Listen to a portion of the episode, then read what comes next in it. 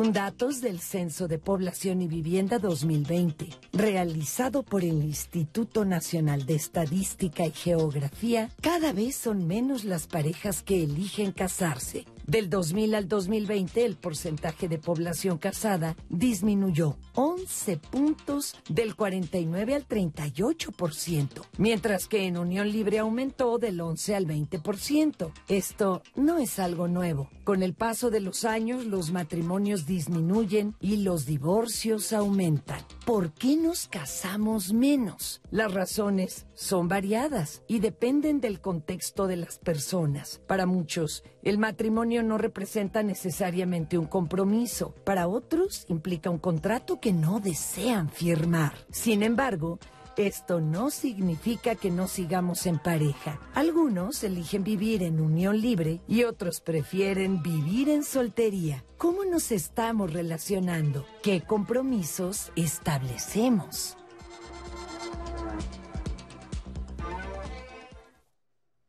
Hola, ¿qué tal? Muy buenos días. Yo soy Marisa Escribano y me da mucho gusto darle la bienvenida hoy a Diálogos en Confianza.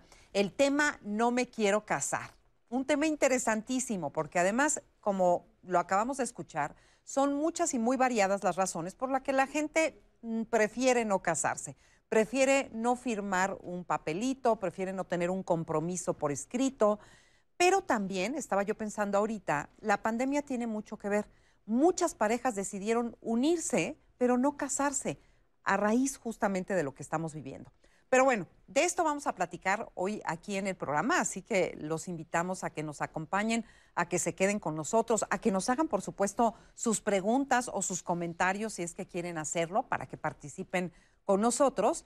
Y quiero también saludar el día de hoy a mis compañeros que nos ayudan en la lengua de señas mexicana a Alberto Mujica, a Istiel Caneda y hoy particularmente a Lía Vadillo, quien está cumpliendo años. Así que te felicitamos, mi querida Lía. Un abrazo muy fuerte y que celebres mucho, mucho este día y todos por venir. Bueno, y también quiero saludar, como siempre y con mucho gusto, a Anaí Vázquez. ¿Cómo estás, Anaí? Buenos días, Marisa. No sabía que era el cumpleaños de Lía, así que le mando un fuerte abrazo también, que la queremos mucho aquí en el estudio. Y pues emocionada ustedes ya estuvieron mandándonos mensajes desde ayer, Marisa, en Twitter. Nos estuvieron comentando sobre este tema y nos encanta. Ya lo tengo listo para compartirlo con los especialistas. Mucha conversación. Así que yo los invito, los que no conozcan la dinámica, ya saben que estamos ahorita en vivo en Facebook y en YouTube. Y yo voy a estar recibiendo sus comentarios para estarlo compartiendo a lo largo del programa con los invitados, con Marisa, para que lo podamos discutir, que nos cuenten sus testimonios, se han casado, no se han casado, están viviendo en una unión libre, no se quieren casar nunca. Cuéntenos un poco más sus experiencias, su forma de pensar, porque yo creo que va a haber mucho por conversar el día de hoy. Así que también estoy pendiente, quiero recordarles, en el teléfono 55 51 66 4000, centro de contacto con la audiencia, siempre al pendiente de sus llamadas, que también me la están compartiendo a lo largo del programa. Así que, pues nada más, Marisa, estamos listísimos para recibir sus comentarios, así que, pues, a comentar. Y el día de hoy nos acompañan aquí en el estudio José de Jesús González Salazar. Él es terapeuta de pareja y sexual, es integrante del Grupo Interdisciplinario de Sexología, AC, miembro de la Asociación Mundial para la Salud Sexual y de la Academia Internacional de Investigación en Sexualidad. Bienvenido. Hola, muchas gracias por la invitación. Encantado de compartir este tema con ustedes. Feliz gracias, qué bueno, nosotros también. Está también Arturo Sánchez Palma. Él es doctor en psicología, es psicoterapeuta humanista de pareja e individual y también pues muchísimo gusto Arturo de tenerte nuevamente. ¿eh? Gracias, gracias por la invitación. Gracias. Y le damos la bienvenida a Melisa García Meraz. Ella es doctora en psicología social, es filósofa social, es directora del Laboratorio de Psicología Social, Procesos Colectivos y Redes Sociales en la UNAM y también es integrante del Sistema Nacional de Investigadores de CONACIT.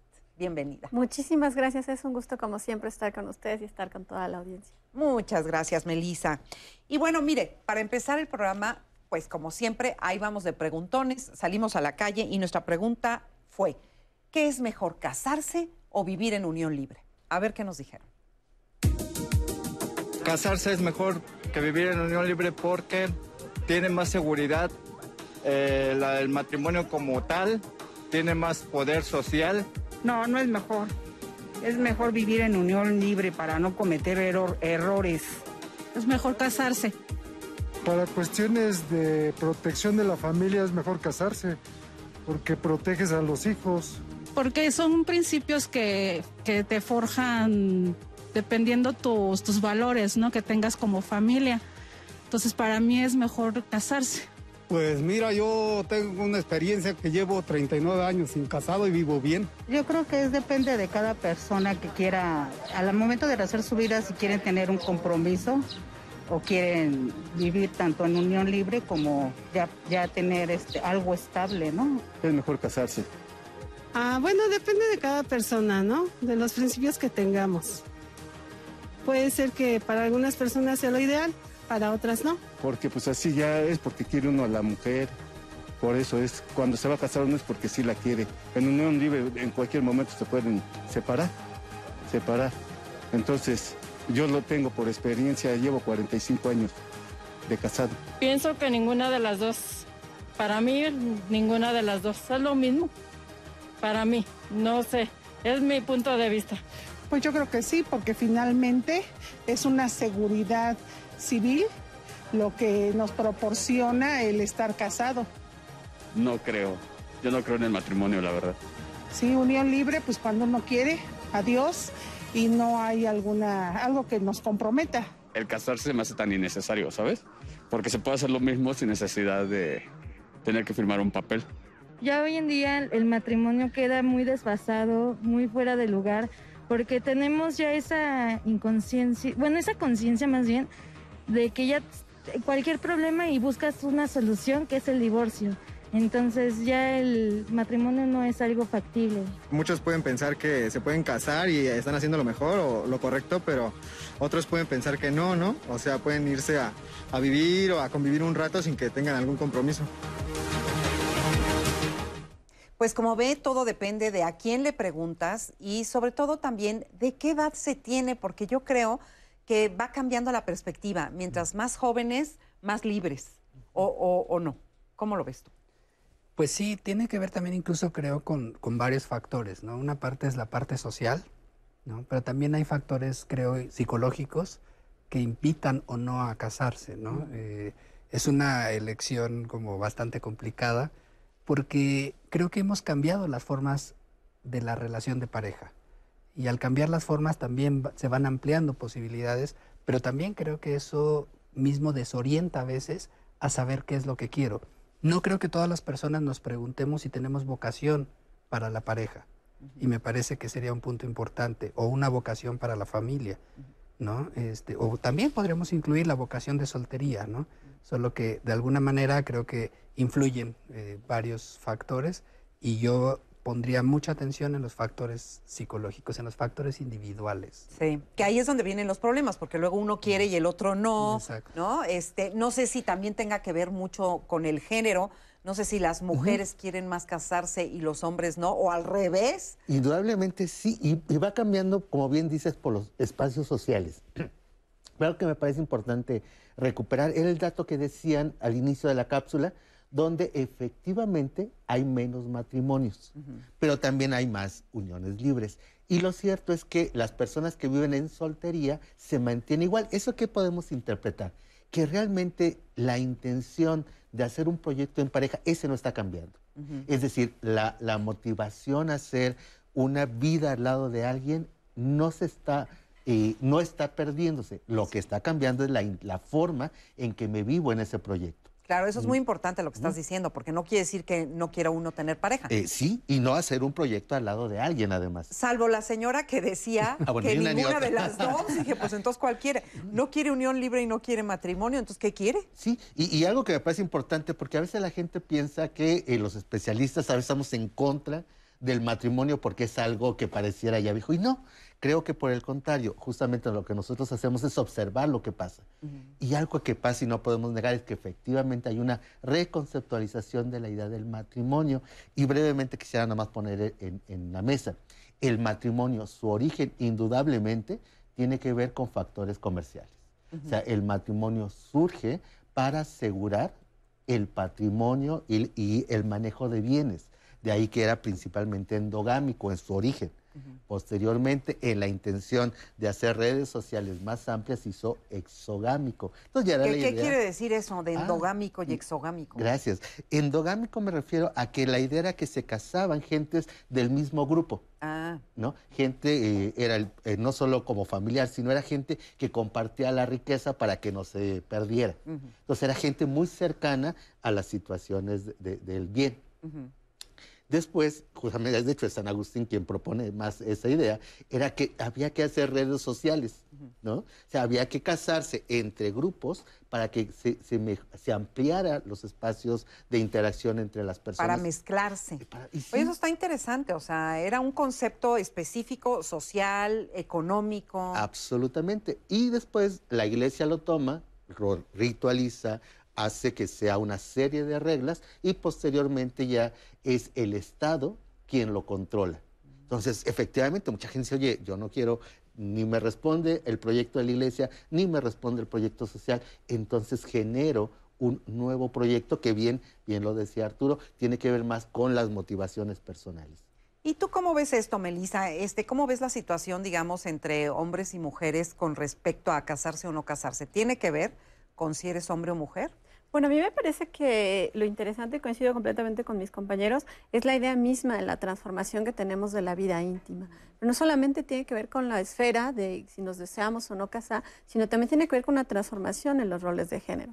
Si bien es cierto que existe toda la investigación, sobre todo del lado de la antropología, había una serie de intercambios que se llamaban Kula, que era esta forma en la cual pues, los mismos grupos iban intercambiando bienes, pero también iban intercambiando mujeres. ¿no? Venía esta idea de, pues para hacer más extenso el grupo, para tener comercio, para tener alianzas y demás, pues se puede hacer. No, no, no, siempre ha sido como esta mirada de Occidente. ¿no? Ha habido otras formas y otras eh, maneras de verse. Incluso en México, antes de que llegara la conquista, nosotros teníamos una especie de unión libre.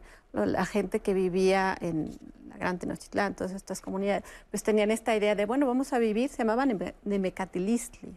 Nemecatilistli, que era como una idea de, bueno, si nos llevamos bien, y parece ser que podríamos ser una pareja, pues ¿por qué no nos vamos a vivir juntos un tiempo? La familia lo aceptaba y si entonces ya venía una formalización, pues ya entraban a una unión formal, ¿no? Incluso, por ejemplo, si había hijos ahí, si había la necesidad de entrar a una relación formal, ¿no? Entonces yo creo que lo interesante es que eh, la unión de pareja no ha sido la misma a través del tiempo ni tampoco a través de todas las culturas. Ahora lo que estamos teniendo realmente es una transformación de la vida íntima. Tenemos también transformaciones en los roles de género, más cada vez más mujeres entran a niveles altos de estudios y también están con una posibilidad de entrar, sobre todo en sociedades más equitativas, a uniones en las cuales, pues si no son felices, pueden salirse de ellas. Por eso hay un, no solamente hay un decremento en el matrimonio, sino también hay un incremento en la, el índice de divorcios o de separaciones. Entonces yo creo que esto es bien interesante porque realmente lo que nos dice es que estas transformaciones siempre son continuas. Por supuesto, como bien lo han dicho mis compañeros, pues está ligada a una situación legal, a una situación moral, a una situación de costumbre,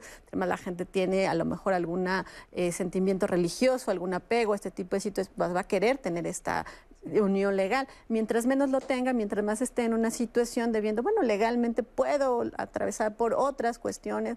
Creo que, por ejemplo, una cosa que es bien interesante y que han señalado mucho los abogados es, pues, ¿por qué no empezamos a entrar a esta situación de tener convenios conyugales, ¿no? Premaritales, acerca de cómo va la situación. Que de repente se pusieron de moda, además. Así es. No, bueno, pues vamos, vamos a ver un testimonio y ahorita seguimos platicando de esto porque, bueno, también sería interesante saber si de verdad el hecho de estar en unión libre hace que no tengamos ningún compromiso o si hay compromiso, la más lo que no hay es papelito firmado. Pero bueno, vamos primero con nuestro testimonio y regresamos a seguir platicando. Mi referencia es mi, mi mamá y mi papá, ellos vivieron en unión libre y entonces al llegar a la secundaria la pregunta común era a qué edad te piensas casar? Eh, ¿Piensas tener hijos? Y mi respuesta, yo entré a la secundaria a los 11, 11 años. Mi respuesta siempre fue no. Mi idea es vivir en unión libre, ver si me entiendo con esa persona, vivir unos años juntos. Durante mi proceso lo que hice fue saltar de cama en cama, eh, aparentemente buscando el placer, pero en mi caso lo que buscaba era el amor. Y es llegar a un momento, por la edad también, por la madurez, donde lo que ya no busco es ese placer momentáneo, donde busco la estabilidad con una persona y entonces pienso que el estar con alguien es porque yo así lo elijo y no es que él no tenga el gusto por alguna otra persona, que no pueda admirar su belleza, sino que finalmente me complace más lo que tengo a mi lado y quiero dedicarle ese espacio. De hecho, yo no, yo no estoy atrás de mi pareja pensando en qué haces, a dónde vas, con quién estás, por qué no me llamas, porque pienso que es faltarle al respeto y eso es lo que yo pido para mí. También ese respeto, porque pienso, no tendrías que cuidar, no hay necesidad, porque quiero estar. Y el día que no quiera yo o tú no quieras, nos lo decimos de manera abierta, franca, y como empezamos, así darnos las gracias, ¿no? agradecidos de haberlo por lo menos intentado. Esta es mi línea de, de vida. Y de hecho es algo que me recriminan a mí, ¿no? Para ti es cómodo ser soltero, no comprometerte, entre comillas, ¿no? Pero veo a las personas que son casadas y no encuentro su línea de compromiso, ¿no? Así de lo que me están hablando ya no coincide con lo que estoy viendo. Eh, el rostro de, de, que reflejan para mí no es de felicidad, de vivir en unión, ¿no? Sino ya de hartazgo, de hastío. Y pienso, no, yo no quiero eso. Yo solamente quiero que ella esté bien, yo estar bien y eso combinarlo. Y entonces no necesito un papel que me diga eso. No necesito que me estén cuidando, yo estarla cuidando, porque es por el placer de estar. Bueno, pues muchas cosas que dice este testimonio, muchas gracias por él, por supuesto, y este hablan de compromiso y habla de hastío. Eso me lleva a dos cosas. Por un lado, este no bueno, más bien lo voy a formular como pregunta. Ya iba yo a opinar, pero mejor lo voy a formular como pregunta. Eh, ¿Tener o no tener un papel tiene que ver con el hastío y con la monotonía de la convivencia o no? Yo creo que no. Lo que sí se ve es que hay parejas que duran mucho tiempo en unión libre o en noviazgo y cuando firman un papel, quién sabe exactamente qué pasa, ¿no? pero algo cambia en eso. Entonces creo que tiene que ver también un poco con lo que decía Joss, ¿no? con los introyectos, con las formas, con que hay una eh, idea de perder libertad cuando estás en pareja. Y que creo que ese hastío del que se habla a veces es esa parte en donde en lugar de sumar o transformar la libertad y la forma de estar, no es como si se perdiera la individualidad. Y creo que con el matrimonio. Con el matrimonio. Entonces creo que hay una parte importante que se cuida y también creo que habría formas de llegar a eso si hay una buena intimidad, una buena cercanía en la, en la pareja. Y cuando hablo de intimidad no me refiero solo a lo sexual, sino como una aceptación del otro y de mí también en pareja, porque es muy fácil mirar si el otro me recibe como pareja, pero tendríamos que cuestionarnos también si yo... ¿Qué clase de pareja somos? Exactamente, y si yo lo puedo recibir de esa forma también, ¿no? Porque creo que también eh, en ese sentido sería confiar más en la relación que en cada uno de los dos, porque la relación es mucho más amplia que lo que pueda nutrir cada uno. Pero ¿qué cambia cuando firmas el papel? Ahorita tú decías, pues es que no sabemos qué pasa, pero, o sea, están en unión libre y están felices y de repente firman el papel y vámonos. Yo creo que algo que eh, a la primera pregunta del sondeo de ¿es bueno el matrimonio? Ahora podríamos agregarle ¿es bueno para qué? porque el matrimonio es bueno. Digo, la sociedad está armada para sostener los matrimonios. Muchas de las prestaciones sociales, de las necesidades que hay para, para conseguir cosas sociales requiere del matrimonio. El matrimonio da un estatus social, es una realidad, pues no digo que que eso así debe ser, pero eso sucede. Justamente por eso nos preguntan, ¿tú cuánto te casas? ¿Entras al club de los casados o no? Y entonces eh, se va manejando de una manera donde sí tiene una utilidad en algunas personas y para algunas cosas. Antes se casaban por conveniencia. No, aún ahora. ¿ah, no, pero me refiero a que te escogían, ¿no? este, claro. Eh, y sobre todo en algunas religiones, en algunas cosas, este, te, decían, ¿te casas con fulanita o con perenganito? Ah, pero el matrimonio, de hecho, sí es por una conveniencia. ¿no? A una, a una conveniencia, a veces desde nuestras necesidades emocionales de nuestro proyecto de vida, y sí busco con quién puedo hacerlo. Quisiera poner este ejemplo. Si en algún momento alguien cercano a nosotros nos pide dinero, a lo mejor si es de mucha confianza, le digo, va, te lo presto y me lo devuelves cuando puedas. Pero si no, le digo, ¿me firmas un pagaré? Porque entonces me aseguro de que en algún momento voy a recuperarlo el matrimonio en realidad es un contrato. Sí. ¿no? Es un contrato que lo que busca es asegurar que eh, las cosas que estamos planeando sucedan. ¿no? Que, que nos mantengamos juntos, que digamos cuidando a los hijos, que cuando repartamos. O sea, ¿es las una cosas- garantía? De hecho, sí. En realidad, el matrimonio pensado como un elemento social tiene esa intención. ¿no? Entonces, sí tiene un para qué. Y agregaría una cosa que es importante cuando hablas también de la cuestión de género. Porque sí pasan dos cosas. Las mujeres más empoderadas efectivamente postergan el matrimonio, no lo evitan, pero sí lo postergan. Sí. Pero también en ciertas situaciones, pensemos en una comunidad tal vez donde no hay tanta equidad, donde el matrimonio sí es un seguro para la mujer, porque si no, o sea, nos, nos- estamos en una relación abierta y en cualquier momento me pueden pedir que la suelte porque no tiene ningún compromiso conmigo. Entonces, en ese caso, si hay una mayor demanda de, por parte de las mujeres a generar el matrimonio como este espacio de Como convenio social, Ujú. ¿no? Y te finalizaría diciendo que sí hay una diferencia, los hombres suelen casarse ya no a la edad que anteriormente se esperaba por ahí de los 22 años, ahora la edad promedio de los hombres son los 33 años y de las mujeres los 30. O sea, realmente sí hemos recorrido, pero eso da una oportunidad muy importante a un estado de madurez emocional más sólido que permite eh, tomar mejores decisiones, me pareciera a mí. Muy bien. Vamos a ver qué nos están diciendo, Anaí. Marisa, muchos le hicieron eco a lo que mencionaba José de Jesús con respecto al tema de construcción social y por qué la gente se casa de esta manera. Realmente algunos nos dicen que es porque los obligaba la familia o que no querían. eh, entonces les voy a leer algunos testimonios porque yo creo que está bueno para que lo discutamos en un momento más. Dice Eric Romas, el matrimonio tiene sentido solo cuando se tienen planes de tener hijos. Fuera de eso no encuentro ningún motivo para casarse. ¿Acaso el padre de la iglesia o el juez civil les interesa si son felices en su matrimonio? Se piensa que el matrimonio es igual a compromiso, pero el compromiso no es un anillo, una fiesta o una promesa. El compromiso se crea día a día con acciones y mucha comunicación. Ahora, si el matrimonio es por bienes mancomunados, pues es más un interés económico. Verónica nos dice, yo hace dos años decidí casarme, pero solo por el civil, porque me tocó ver en una, que una persona llevaba años viviendo con alguien que tuvo hijos y después se casó a escondidas con otra persona.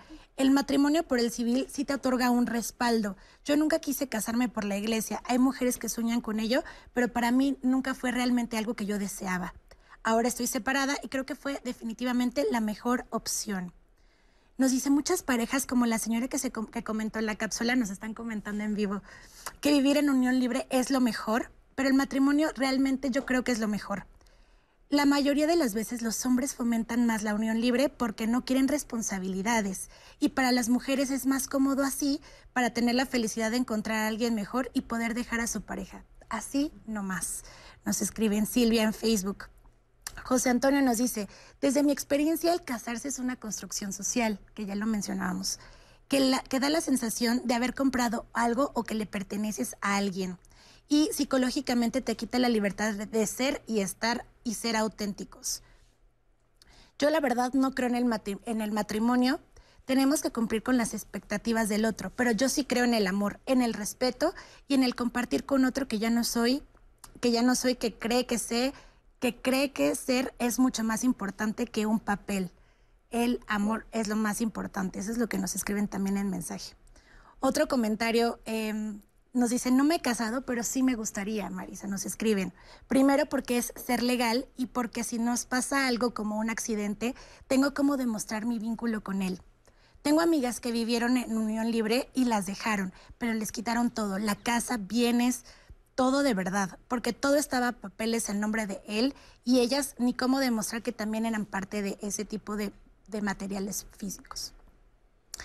También otro comentario que nos dice, en mi caso me casé en la iglesia solo por complacer a mi mamá y sus creencias, pero para mí no fue relevante. Considero que lo importante es ante las leyes, que son las que nos respaldan. Para mi esposo y para mí era importante casarnos, aunque sabemos que no es garantía de absolutamente nada, Marisa.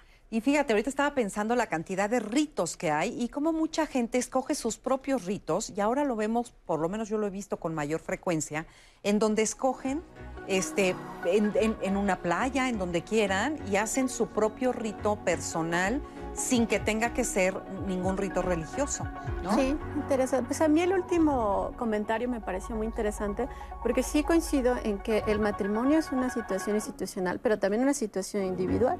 No podré decir, bueno, es que en el matrimonio o estas sociedades donde las mujeres podrían estar protegidas, o podrían estar protegidas o podría ser una cárcel, ¿no? Te Sí. puede una situación en la cual no puedes escapar de esto. Entonces creo que lo legal tiene mucha importancia ahí en la protección que se hace de los individuos, ya sean casados o ya en unión libre. Y fíjate, si les parece, vamos a hacer una pequeña pausa, pero regresando hablemos de eso, hablemos qué tanto te protege el matrimonio y si es verdad que estar en unión libre no te da ninguna garantía, porque hasta donde yo sé, también hay responsabilidad. Entonces vamos a una pausa y regresamos a comentar sobre ello. No se vaya.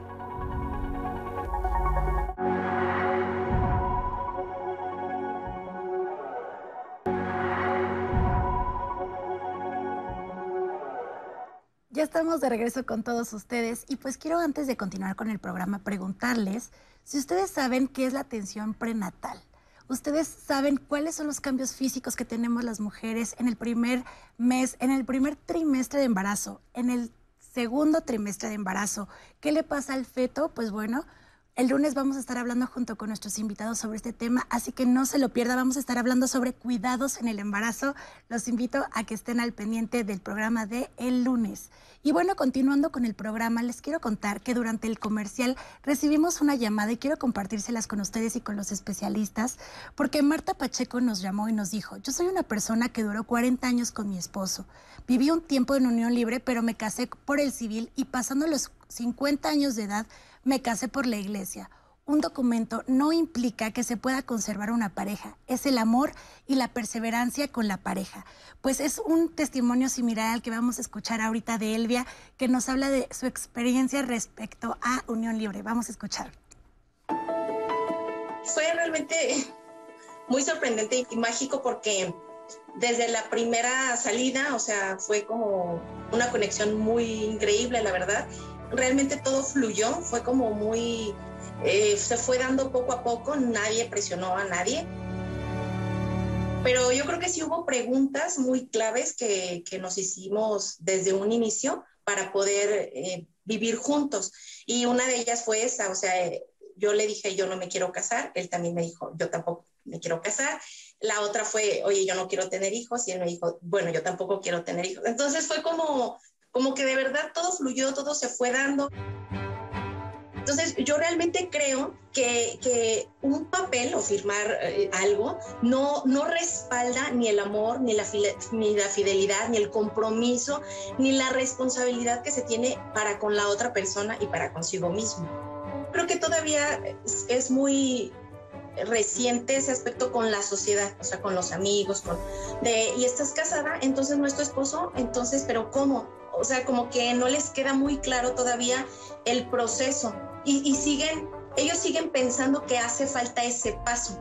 O sea, de repente todavía en la familia, ¿verdad? O mis amigos todavía es, ¿y para cuándo te casas? O sea, no importa cuántos años lleve viviendo con mi pareja, como que para ellos es, hace falta el siguiente paso.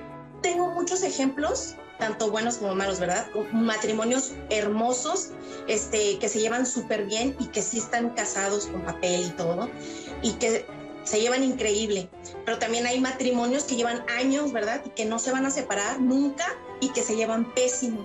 Y también tengo compañeros que viven en unión libre y tampoco se llevan muy bien, ¿no? Pero ya están ahí de por medio los hijos.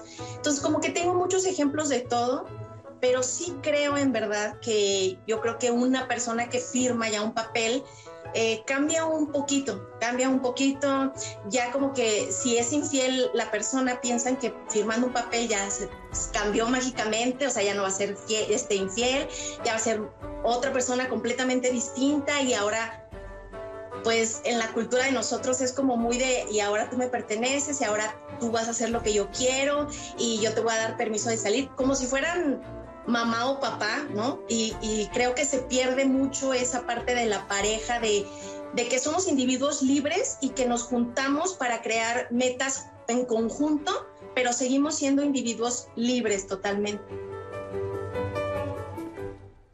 Me encanta el testimonio de Elvia porque lo tiene clarísimo, lo explica además muy bien y si se fijan, pues no es que haya un estilo que le funcione a la gente, sino que se trata de seres humanos y que cada uno tiene una historia distinta y a cada quien le va totalmente diferente. Entonces, no hay fórmulas, no hay recetas, no hay, lo que sí hay, fíjese, eso sí, lo que sí hay, a ver qué opinas, Melissa, es moda.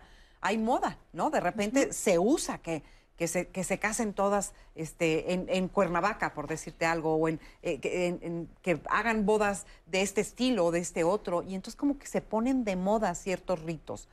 Claro, sí, bueno, yo creo que lo interesante es, y- hace rato lo comentábamos un poco, es la idea de que por un lado está la parte institucional, la parte legal, pero por el otro lado está la percepción de los individuos. No, No todos percibimos las cosas de la misma manera.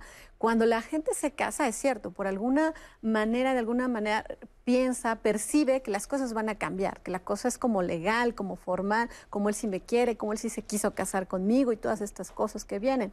La gente también se vuelve un poco más rígida, ¿no? Es como esta idea de, pues tienes que venir porque ya eres mi esposo, mi esposa, y tienes que estar aquí a tales horas. Es decir, los roles también cambian y las personas también en base a la percepción que tienen del matrimonio, lo cual como muy bien lo decías, pueden pues, ser lo mismo que estar en unión libre, adquieren los mismos derechos. También, como bien lo decía la compañera, ¿no? cuando alguien tiene hijos, pues también se vuelve más institucional, ¿no? porque parece que esto es más formal. Pero es una cosa de percepción. Incluso lo que ha mostrado la investigación es que realmente hay muchas parejas que están en matrimonio y que tienen muy baja felicidad, o sea, reportan que realmente no son felices en el matrimonio, pero de manera contraria, esto predice la estabilidad marital, ¿no? Es decir, la gente se queda en estos matrimonios en los que dice, pues quizás no soy muy feliz, quizás no hay mucha alegría, pero pues ya estoy aquí, ¿no? Y esta es una cosa Mi que tengo cruz. que permanecer. Exacto, ¿no? Mientras que parecería que la percepción de cuando estamos en unión libre es más como, bueno, pues no estoy casado y entonces a lo mejor puedo negociar. Pero realmente lo que se trata es de ver estas transformaciones de la vida de los individuos y que realmente esta parte institucional responda. Una cosa que hizo el gobierno del Distrito Federal pues fue hacer esta parte de los divorcios eh, sin libre causal, ¿no? Exacto, o sea, no tengo que demostrar nada más que decir, pues yo no te amo, ¿no? Y entonces es una parte interesante, porque si bien podemos decir que nos unimos a alguien por algo tan etéreo, algo tan poco definible a veces como es el amor, pues entonces perderlo o el desamor podría ser una causal suficiente para eliminar esta relación sin atender a todas estas cosas, ¿no? Familia, sociedad, que nos está diciendo que somos menos porque somos personas divorciadas o porque somos solteros o porque hemos decidido simplemente vivir en unión libre o cada quien en su casa y nos vemos de vez en cuando. Es decir, son todas estas transformaciones, no cada quien con sus hijos, pero si nos vemos ahí algún día, otro no, pues tiene que ver con la misma forma en la que los individuos estamos interactuando y que realmente deben de tener este trasfondo legal también para que los individuos no se sientan en desprotección. ¿no? Hace rato lo decías, bueno, es que te da ventajas el estar casado. Sí, te da ventajas incluso hasta la percepción que la gente tiene de ti. Mucho más fácil que consigas una promoción en el trabajo, mucho más fácil que te dejen ir a descansar y que obliguen a un soltero a quedarse a horas extra, porque no tienes a dónde ir, porque no tienes hijos, ¿para qué quieres un aumento salarial? Pero esto es, en el fondo es una discriminación, ¿no? Tenemos que tener sistemas legales y de protección en los cuales, pues si uno quiere estar soltero, pues también tenga la posibilidad de tener una casa y tener un desarrollo, independientemente de si tiene una pareja legal o una pareja de vez en cuando o una pareja en una situación un tanto más informal. Claro. Y este, justamente hicimos un sondeo preguntando eh, qué significa estar comprometido en una pareja. Veamos. Bueno, estar comprometido con mi pareja significa, pues, tener un mismo camino para recorrer los dos y dijéramos también los mismos ideales y el respeto ante todo y la comunicación. Pues ser responsable, básicamente, respetarla, tratarla bien y, co- y corresponderle, ¿no? Si ella te quiere y tú la quieres, pues es lo más importante, ¿no? Que haya un compromiso de amor. Pues querer hacer las cosas, ¿no? Y creo que para eso se habla antes, pero pues es difícil.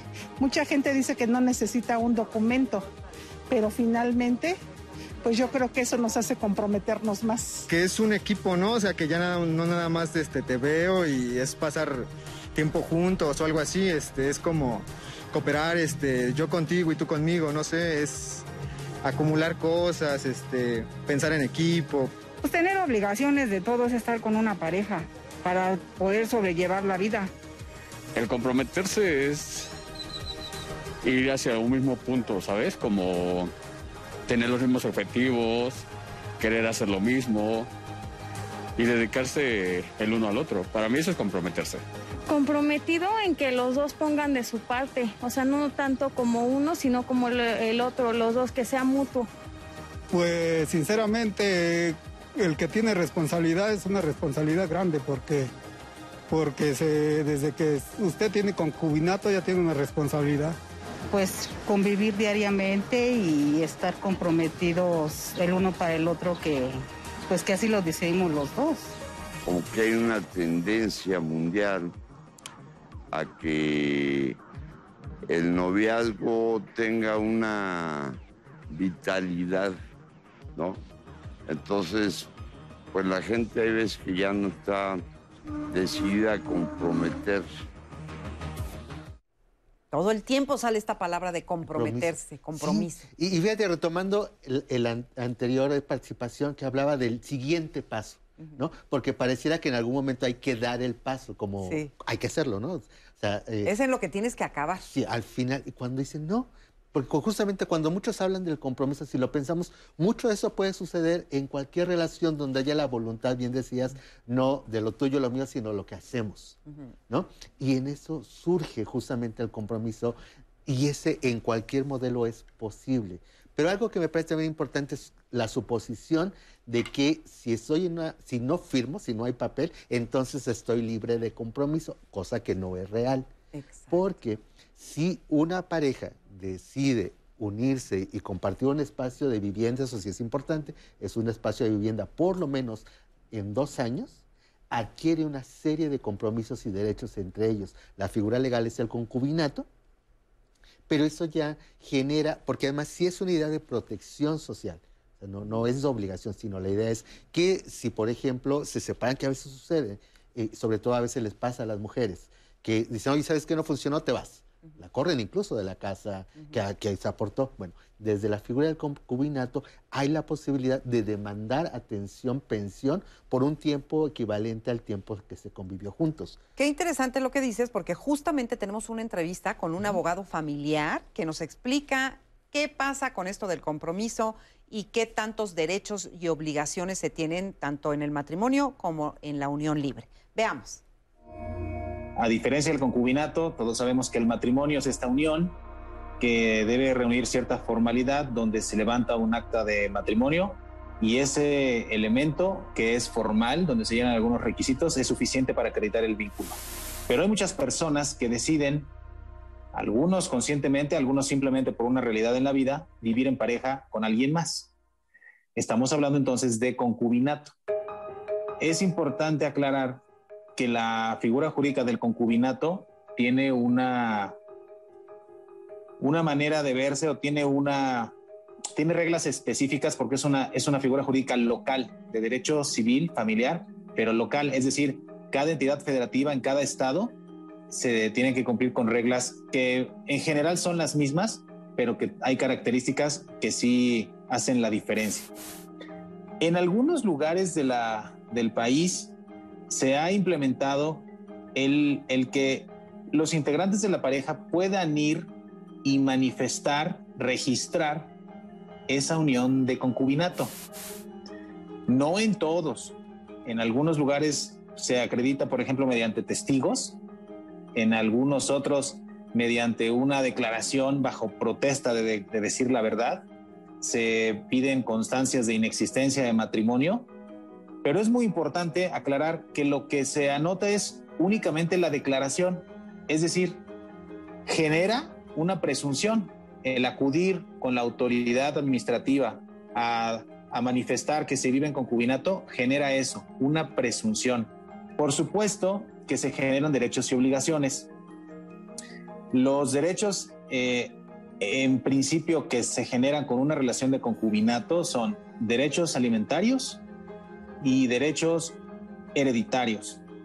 Cuando una de las dos de los dos integrantes de la pareja fallece, el que queda, siempre y cuando haya vivido en concubinato, eh, tendrá derecho a heredar.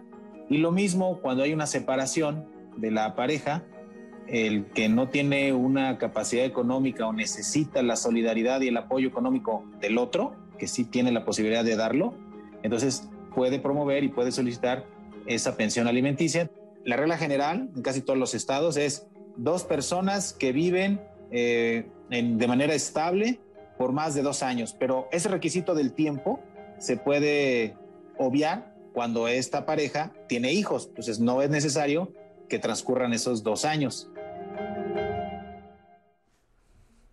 Bueno, y ya estábamos escuchando lo que nos dice el abogado, entonces eso queda mucho más claro. Y pensaba yo como antes, hace años, cuando tú decías este, que tenías un concubinato, era como, ay, no, pobrecita o pobrecito, no se casó, no se quisieron casar con ella o con él. ¿Y cómo va cambiando eso con los años, no? Y con el tiempo.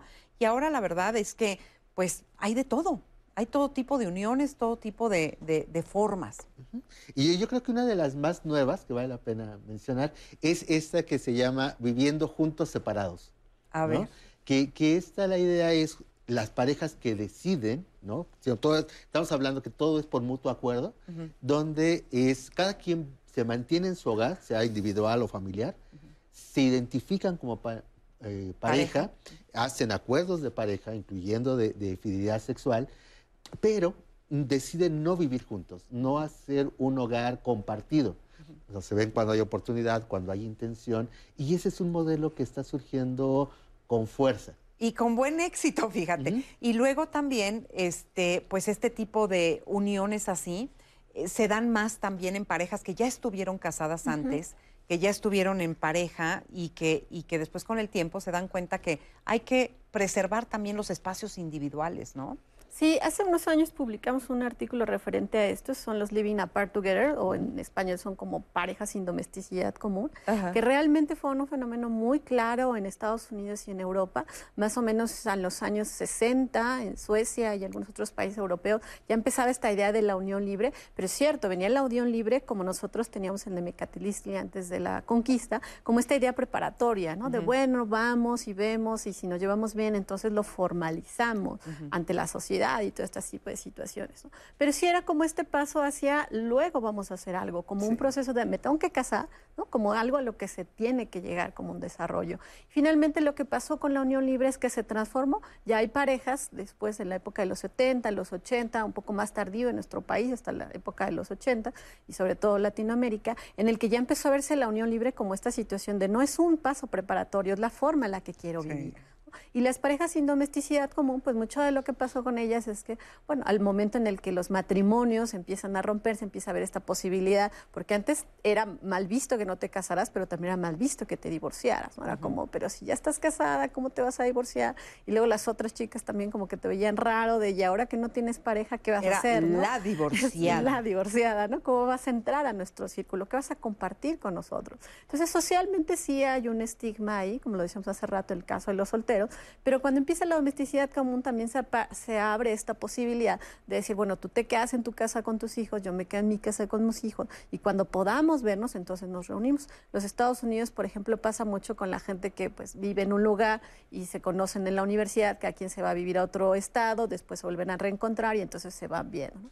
Pero mucho de esto también depende de la sociedad. Nosotros, Latinoamérica en general, pues también tiene la desventaja de que las mujeres y los hombres pues estamos en esta situación de desventajas económicas, pues también derivadas de las situaciones económicas de nuestros países, donde ya no es tan fácil tener esta idea de tú tu casa, yo la mía, y a veces más bien lo que sucede es que cada quien se queda en la casa de los papás. Tú en la casa de tus papás, yo en la casa de mis papás, y entonces nos vemos de vez en cuando. Entonces sí creo que mucho de esto tiene que estar atravesado no solo por la percepción que tienen los individuos, sino por la sociedad, cómo se va transformando, todos los requisitos que nos pone para pensar que somos personas exitosas, ¿no? que logramos casarnos. Incluso, por ejemplo, en los Estados Unidos, pues viene toda una nueva ola de personas que se están casando otra vez muy jóvenes. ¿no? Es como la idea de, pues es que si me espero, es que si mi carrera, es que si llego, va a llegar un momento en el que ya no voy a tener con quién casarme, ¿no? A los 40, 50. Y entonces se está empezando a casar más jóvenes. Entonces, todas estas O sea transformaciones que va y viene todo esto. ¿no? Claro, ¿no? La forma en cómo los individuos percibimos todos estos cambios.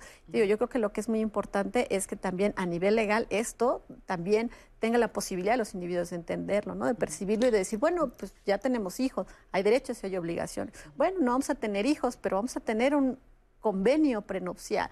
También es injusto que si una persona está trabajando y está teniendo muchos bienes y llega a los 40, a los 50 y se casa y se divorcia en un año, pierda la mitad de todo su patrimonio. ¿no? También puede entrar a una situación de decir, pues yo tengo mis bienes y a partir de aquí empezamos a convivir con nuestros bienes. Eso, eso es este bienes separados, digamos, o sea, cuando, cuando te unes con alguien y cada quien es dueño de lo suyo, hay un contrato prenupcial, ¿no? Hay una Ah. situación en la cual nosotros, porque tiene mucho que ver también con la idea de compromiso, ¿no? La gente tiende a percibir que el compromiso, como bien lo decían, es como para toda la vida y en las buenas y en las malas y pase lo que pase y aunque ya no nos amemos, aunque aquí no haya felicidad en el matrimonio, pero nos vamos a quedar juntos. Lo dijo Melchor Ocampo. Exacto, ¿no? yo- yo creo que y en realidad es- el compromiso, el compromiso tiene que ver con una situación que puede ser ahora, en este momento estoy comprometida contigo, en un año, en dos años. Hay matrimonios en Europa, por ejemplo, que pueden ser a cinco años. O firmamos y en cinco años vemos si lo renovamos.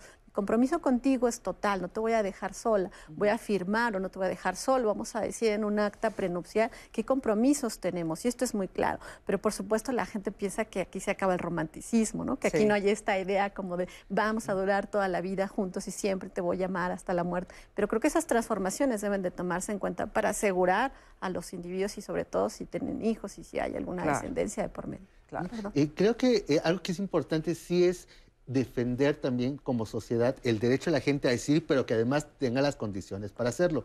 De ahí que justamente alguien se ha pensado por qué las personas de orientación no heterosexual buscan el matrimonio cuando pareciera que es tan malo.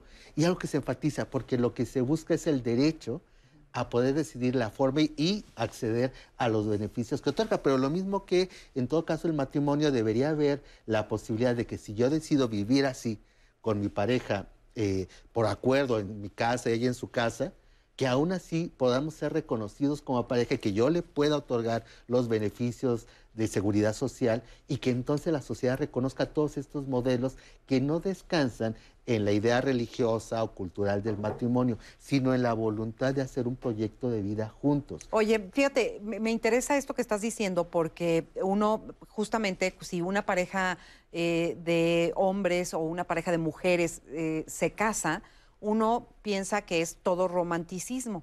Pero no, no necesariamente, sino que está ahí un aspecto legal que ahí sí está un poco desamparado todavía, ¿no? Sobre todo, bueno, en algunos países, en donde si no se casan, no, por ejemplo, no pueden decidir. Una vez estábamos haciendo un programa aquí en Diálogos, si una pareja, digamos, de dos mujeres, una enferma está a punto de morir, la otra no tiene ni voz ni voto para decidir si la entuban, si no la entuban, si la ayudan, si no, si- porque no tiene ninguna eh, posición legal, Legal. o como se diga eso. Sí, de ahí que creo que, y perdón, otro. No. Ah, eh, iba a, a que sí, por eso no es eh, estigmatizar el matrimonio o, o pretender decir que hay que acabar con él, no, tiene una función que para algunas personas les puede, les puede ser aspirable, pero para quien no también debería haber la cobertura para estos otros modelos.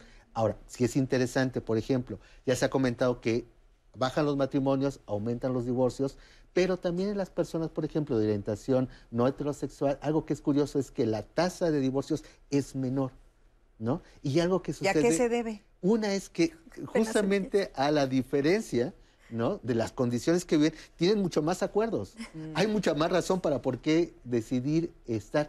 Y el amor no es que no cuente, el amor es una parte fundamental de la idea de este proyecto de vida. Pero aparte de ello es como muy claro qué, qué proyecto estamos compartiendo. Y- ¿no? Pero- Sí, no, es que pienso en esto que dices del amor, también cambian las prioridades, ¿no? El amor también es un sistema social, no solo es un sentimiento, ¿no? ¿Por qué? Porque mientras estás desarrollándote como ser humano, el amor principal es la familia, ¿no? Y ahí aprendes también, de alguna manera, qué es significado tiene para ti el amor. Pero cuando estás en pareja, la prioridad se vuelve la pareja Sí. en ese sentido. Entonces, a veces esto que decía yo, pues es una forma de conservar los amores, ¿no? Estoy con mi familia y sin embargo no me pierdo esto, porque a veces algo que, que cuesta trabajo es renunciar. Cuando tú eliges, renuncias a otras cosas. Entonces, estar en una pareja es renunciar ¿no? a las posibilidades de otras parejas. ¿no? Y por eso surgen nuevos modelos desde mi punto de vista de relacionarnos en pareja y que no necesariamente tienen menos compromiso, Creo que lo que cambia es la forma de compromiso. El vínculo sí está ahí, sí hay una necesidad incluso humana de compartir con alguien, de que alguien esté contigo, de la complicidad, incluso pensaría en que este eh, sistema de amor, cuando hablan de personas no heterosexuales, pienso que a veces pensar en pareja, ¿no? Es solo pensar en personas heterosexuales. ¿no? El matrimonio, esto que decías, que, que, se está luchando por esos derechos, justamente es ampliar como las posibilidades y decir, también hay un sistema que hemos dejado de ver como sistema porque lo miramos más como un sentimiento que es el amor. ¿no? O sea, ¿qué, ¿qué valor tiene para mí una pareja socialmente? ¿Cómo lo aprendí? ¿No? ¿Cómo, ¿Cómo fue que vi que era importante que hubiera esa presencia, ese tipo de amor en forma específica? ¿no? Está en mi estructura familiar, está en mi parte social o no. ¿Y qué quiero yo? Exactamente.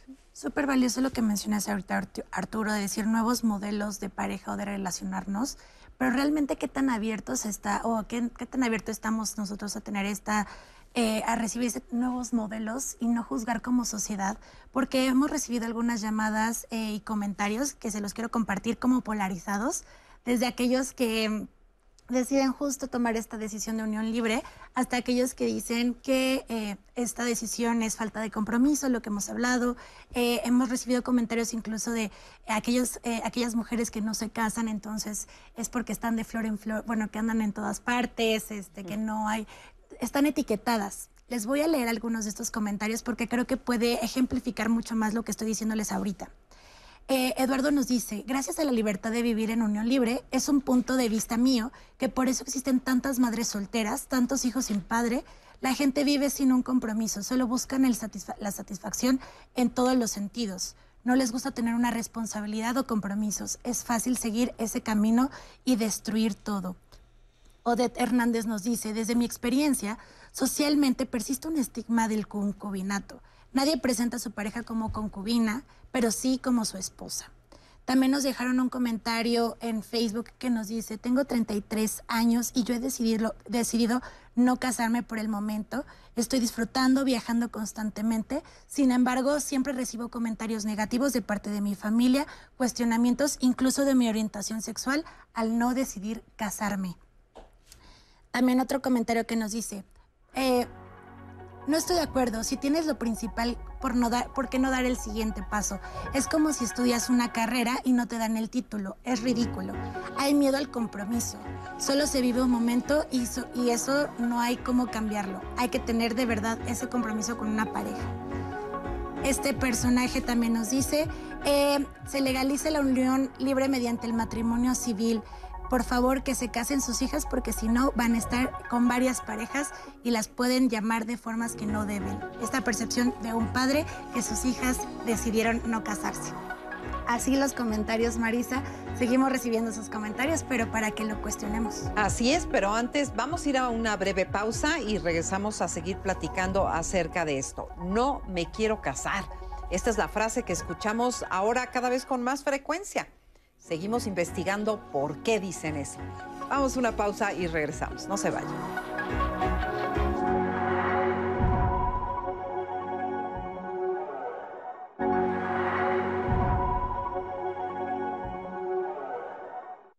Ya de regreso con todos ustedes y pues también otra pregunta que les quiero hacer porque es muy común escuchar que nos dicen yo estoy buscando una pareja con la que quiera crecer o estoy una pareja estoy en esta relación porque me ayuda a ser una mejor persona.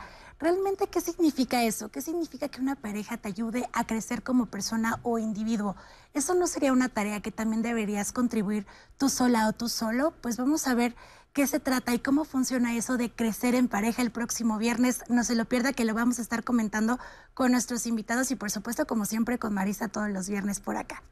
Eh, y pues siguiendo sobre el tema, vamos, salimos a las calles y preguntamos, ¿qué opinas de las personas que eligen ser solteras? Vamos a ver qué respondieron.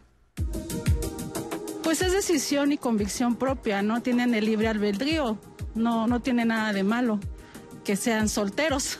socialmente estamos eh, acostumbrados a, que nos impone la sociedad que a fuerzas tenemos que tener hijos y a fuerzas tenemos que casarnos. No es válido. quien no quiera contraer ese compromiso tan grande como es el matrimonio, lo puede hacer, es su libre albedrío. Me parece una decisión bastante sensata ahora en la actualidad, más aún. Tomaron la mejor elección, porque si ya después de un tiempo, años tal vez, se, canso- se cansan de la soltería, entonces ya lo suyo va a ser como más estable, ya sabrán lo que quieren. Entonces es la mejor decisión. Solo, solo estar es como una como depresión estar solo, de veras, ¿no? Pues teniendo a su pareja, la pareja le ayuda en cualquier cosa. Si uno se siente mal, la pareja está, no, ayuda en todos momentos. Pues que está bien, cada quien tiene su decisión, cada quien sabe cómo moverse, o sea, cada quien piensa por sí solo y está muy bien. ¿Qué pienso? Pues que vive uno más tranquilo. Este. Dices, llegas a la hora que quieres, haces lo que tú quieres, si quieres cocinas, si quieres lavas, no tienes nada de obligaciones. Pues que no han encontrado, se puede decir, el amor. No han tenido, ¿cómo se puede decir? La, o la, la fortuna de, de encontrar el amor y, y no saber qué es. Por eso te digo, yo no me quiero casar. Este, yo he vivido muy tranquila. Este, voy trabajo, si quiero llego a mi casa. Este, tengo mis todas mis cosas en su sitio y nunca he tenido problemas de nada. Yo siento que que luego también este no hay este no hay suficiente este, economía, ¿no? Para poder este tener el matrimonio, ¿no? Para poderse casar como Dios manda, ¿no? Pues puede ser miedo al compromiso o finalmente están también con su vida solteros que no necesitan compartir con nadie. Pues qué buenos puntos tocaron, ¿no? Porque efectivamente también una de las causas por las que no se casan es también por la cuestión económica. Casarse cuesta, no solamente la boda, sino todo lo, la, la vida, digamos, en pareja es, es- es costosa. Sí, yo creo que algo que hay que tomar muy en cuenta, y es cierto, la realidad es, nos está rebasando, por decirlo así, a muchos. ¿No? De repente la idea es, es que pensar en hijos no es como antes que uno, los que vengan, traen una torta bajo el brazo. Sí. No, uno, uno ahora enfrenta el reto realmente de tener familia y a veces dice, mejor no. Ya no traen torta. Ya no, no. ahora piden dos para llevar, ¿no?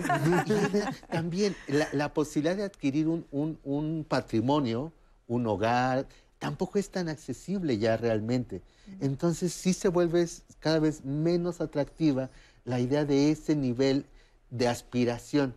No es que no sea deseable para muchos, solo que la pueden ver más difícil y que prefieran buscar una estrategia que les cause menos, menos angustia incluso. ¿no? Eso es una realidad. Por supuesto, yo creo que algo es importante. El sondeo hay que tener en cuenta que se hace en una zona urbana. Y yo creo que sí hay una mayor aceptación justamente de las personas que hemos decidido no casarnos.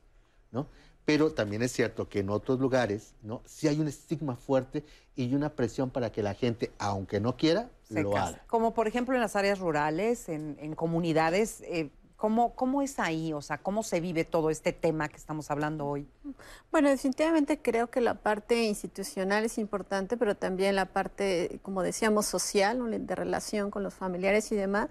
Creo que sí hay en zonas ah, urbanas, pues esta idea de poder acceder a la universidad, poder estar en otras formas de vida, quizás posponer el matrimonio. Incluso las capitalinas eh, en estos años han cada vez pospuesto más el nacimiento del primero y del segundo hijo, lo cual pues también te da una posibilidad de involucrarte en otras cosas, porque los roles de género impactan ahí. La idea de que cuando uno entra en el matrimonio, pues finalmente son las mujeres bajo estos roles, pues quienes son las encargadas de mantener el hogar, de mantener el equilibrio, de mantener la parte positiva, de mantener eh, cuando existe conflicto, regresarlo a la parte positiva y demás. Y los hombres pues siguen estando como en esta situación de pues yo voy, trabajo, estoy en esta esfera más bien pública y regreso, ¿no? Mientras que las mujeres pues se nos une todas estas dobles, triples o cuádruples jornadas, más cuando los padres ya se hacen más grandes y entonces viene el cuidado también hacia otros individuos. Y De además, hecho, fíjate, la etapa reproductiva ideal, digamos, también se da en el momento en el que este, estás iniciando tu relación de pareja o estás casándote o estás viviendo en unión libre, pero justamente se da al mismo tiempo, ¿no? Son como que en esos 10 años, digamos, de los veintitantos a los treinta y tantos, que, que se junta todo y es cuando la mujer también quiere ser, eh, este, ejercer su propia carrera y todo y se junta. Claro, de hecho, si te das cuenta cuando el INEGI reporta todas estas situaciones de cuántas horas se dedican al cuidado, al trabajo y demás, uno pensaría que aquellas mujeres que están trabajando pues dedican menos tiempo al hogar y no es así. O sea, dedican tanto tiempo al hogar como lo hacen las que no están trabajando de manera remunerada fuera del hogar. Y los hombres dedican tanto tiempo al hogar si trabajan o no trabajan fuera de manera remunerada. ¿no? O sea, esta situación de los roles de género es muy claro. Y cuando estás en una sociedad más tradicional o más ah, rural, pues estos roles son aún más complejos, ¿no? Porque existe la situación de, pues las niñas no van a no van a trabajar, ¿no? Las niñas no van a la escuela, las niñas se preparan para ser amas de casa y las niñas pues también tiene que llegar un momento, ¿no? Que digamos la investigación lo dice así como la, la mayor, uh, el momento en el que las mujeres vamos a tener nuestro mayor belleza, no van a tener mayor juventud, ¿no? Esta para poderse casar, ¿no? Para poder elegir. Por cierta, bueno, pues ya empiezan otros procesos. Entonces creo que tienes mucha razón. O sea, la idea de ver esta forma en la cual la sociedad nos dice que tenemos que entrar en matrimonio 20, 25, cuando se junta también esta situación reproductiva, pero cuando también tendría que ser el momento en el cual estamos saliendo de nuestras carreras universitarias, entrando al ámbito laboral y centrarnos casi completamente en eso. ¿no? de ahí la, complica la complicación dónde. Claro, también creo, y es cierto, no, no, no se trata de decir que la gente no quiere amar, porque cuando hace unos años hicimos un estudio y sí encontramos que la gente pues está más abierta a la unión libre, está más abierta al divorcio, está más abierta a las madres solteras, pero también dicen, bueno, pues me quiero casar, ¿no? También me quiero enamorar, también quiero tener una pareja. Bueno, ahí están las películas también, que siempre le echamos la culpa a los cuentos y a las princesas y a todo eso que, de verdad, pues de alguna manera se te va filtrando desde que eres niña, sobre todo a las mujeres, o sea, nos van filtrando esta parte en donde lo ideal es eh, conocer a tu príncipe azul y eh, casarte, ¿no? Pero como todos decimos también, por eso los cuentos se acaban cuando se casan, porque si no después serían un desastre, ¿no? También la cotidianidad, lo que hace la vida cotidiana. Pero eso, papel firmado o papel no firmado, la rutina, por un lado, está muy estigmatizada porque es cierto que la rutina a veces acaba con las relaciones de pareja, pero por otro lado, también un poco de rutina es lo que también se busca cuando uno trata de hacer una relación y un hogar, ¿no? Claro. Esther Perel, que es una autora que habla sobre pareja, dice algo muy interesante de esto que tú dices. Dice que la rutina, el amor, no, necesitan cercanía, ¿no? Y la pasión necesita cierta distancia. Entonces se me hace muy interesante. ¿Qué significaría eso? explícame. Un poco como eh, estamos juntos, pero ¿de qué forma nos vamos a relacionar para que este matrimonio, más allá de si firmamos o no un papel o la unión libre, este vínculo de alguna forma permanezca más allá? Porque hablábamos de compromiso, ¿no? Y el compromiso no solo es conmigo, sino con el otro, pero cómo creamos una forma de relación en donde quepamos nosotros dos con nuestras verdades, con lo que somos, con lo que queremos, con lo que anhelamos. Hablábamos hace rato de más una parte social, ¿no? Y, pienso también que es importante mirar estas posibilidades, de decir cómo esto que está planteado en la sociedad, lo puedo yo eh, de alguna manera tocar, me puedo acercar a eso, pero también sin dejar de lado mis convicciones, mis necesidades. Una pareja que atiende las necesidades de ambos es una eh, pareja que creo que tiene como muchas más posibilidades de permanecer en el tiempo. Lo decía Gibran Jalil Gibran, que decía, dejad que el aire circule entre vosotros, como decía, como las columnas de un templo, que están este, juntas, pero que hay división entre ellas. Y eso quiere decir que siempre hace falta que no se pierda esa parte individual. ¿No? Y que veamos el vínculo como eso, ¿no? Entonces, esta parte que hablamos de matrimonio o no, desde esta idea, pues no tiene la trascendencia para la relación cuando hay estas posibilidades de jugar con todas las opciones que tenemos para mantener el vínculo de la forma posible, ¿no? De la mejor manera posible. Hablaban hace rato de crecer en pareja, que esto que decías de las películas es esa idea que se quedó como que la pareja es para ser feliz. Y creo que la pareja... Y para siempre, además. Eh, no creas que poquito. sí, claro. Y la pareja creo que está diseñada para crecer juntos, para conocernos, porque estar en pareja implica una parte, conocer una parte de mí que no puedo conocer de otra forma. Y me parece que también nos podemos perder esa posibilidad por estas ideas. Incluso cuando hablábamos de esta parte eh, del reportaje del dinero, ¿no? O sea, hay una idea de que alguien tiene que proveer. Y yo digo, bueno, si somos dos, ¿no? Quizá hay una forma mucho más fácil y amigable de llevar esta parte del patrimonio, ¿no? Pero casi siempre ahí hay mucho cuidado. Creo que el dinero en la pareja es todo un tema. Y fíjate, no, totalmente, totalmente. Y muchos solteros, justamente lo que dicen es eso. Los solteros dicen, yo no me caso porque no quiero que todo mi dinero se me vaya en, en la relación de pareja. Y por otro lado, también les quería comentar, eh, hablemos un poco acerca de los solteros, porque hay toda una filosofía alrededor de ellos, como por ejemplo que los solteros viven menos que los casados. Bueno, ay, te dejé así como, ay, caray. no, lo que pasa es que yo creo que hay, hay también mucha utopía, porque bueno, ya hemos comentado, y eso creo que también hay que dar espacio, a, a, por supuesto, lo legítimo que es buscar un modelo diferente, ¿no? Totalmente. Pero también hay, es un hecho que hay una utopía con respecto a los modelos, como pensar que esa es la solución. Ah, como no quiero esto, que no funciona el matrimonio, mejor me voy a la unión libre. Y lo cierto, y lo que sí se ha estudiado, por eso sale, es que no es tan diferente. Es decir, hay celos, ¿no?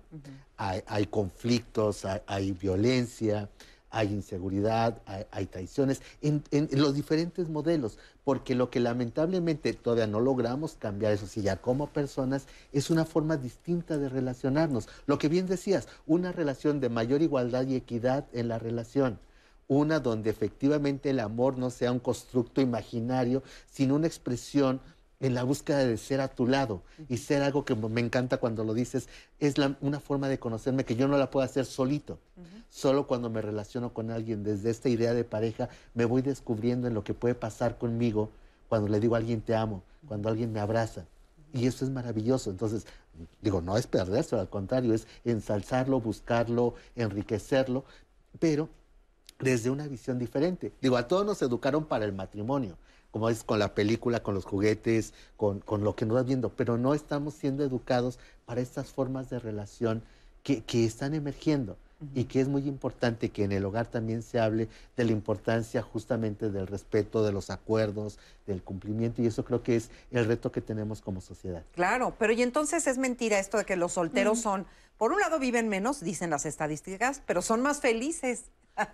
Pues mira, tiene ahí algunas cuestiones en investigaciones han mostrado que sí, la gente, pero sobre todo los que se divorcian, los hombres que se divorcian y no se vuelven a casar si viven un poquito menos. ¿no? Uh -huh. Hay ahí una disminución de la esperanza de vida y un poco tiene que ver con el sistema de cuidados. ¿no? Los hombres eh, pues no tienen como esta situación de acercarse al médico, a los chequeos, eh, son un poquito más dependientes de este sistema de cuidados femenino, de las mujeres acercándole la pastilla, diciéndole que tienen Comidita que ir, sana. la comida sana y demás. Entonces hay un cambio ahí interesante. De hecho, después de un divorcio son las mujeres las que reportan mayor bienestar.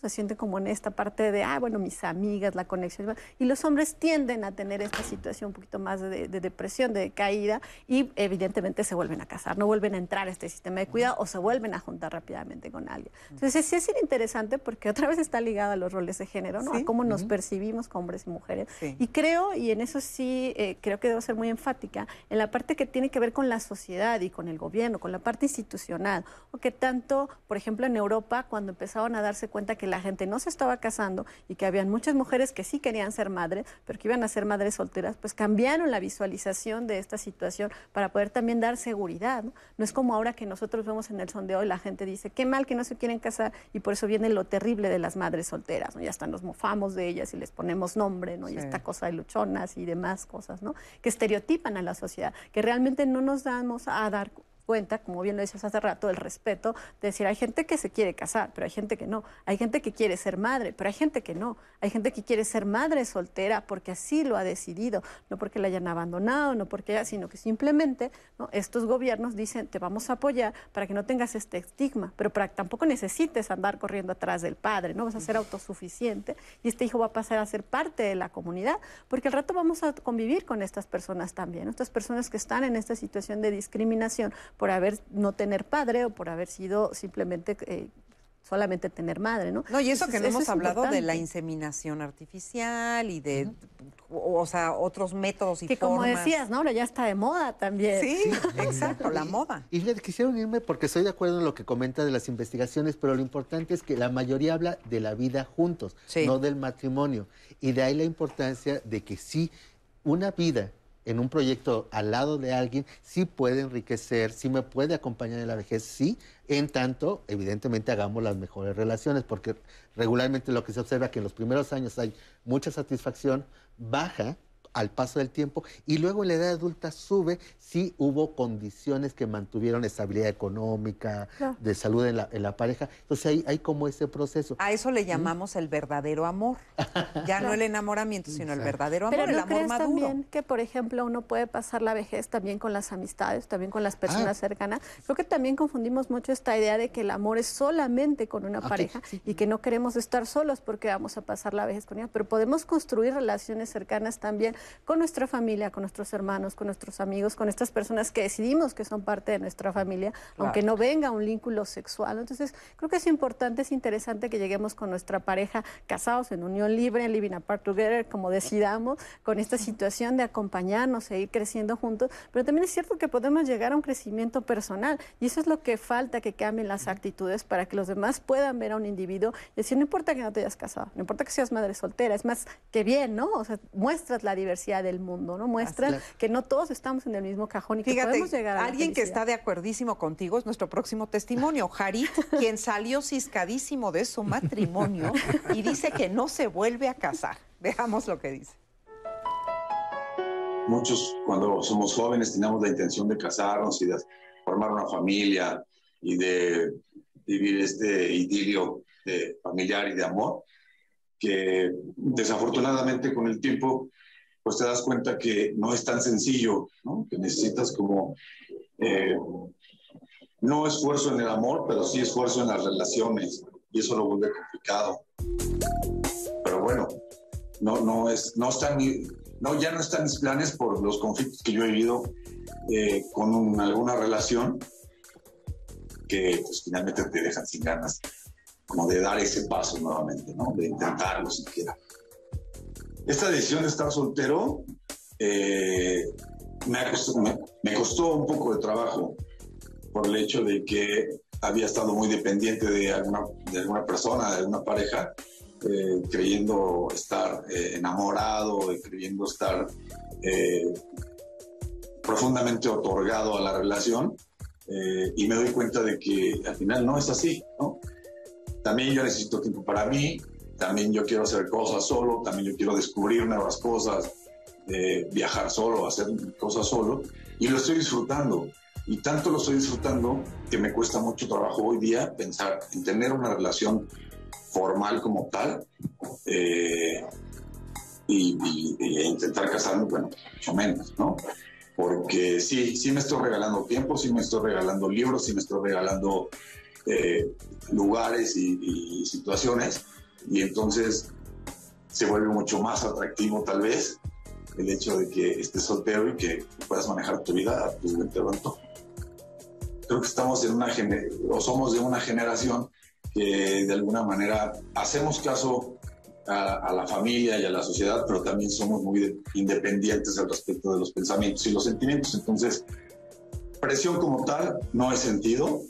Eh, tal vez más en el hecho de querer darles un gusto a ellos, pero ya cuando empiezas a sentirse como a disgusto, dices, pues discúlpame, no es lo mío y, bueno, pues eh, así tendremos que continuar. ¿no?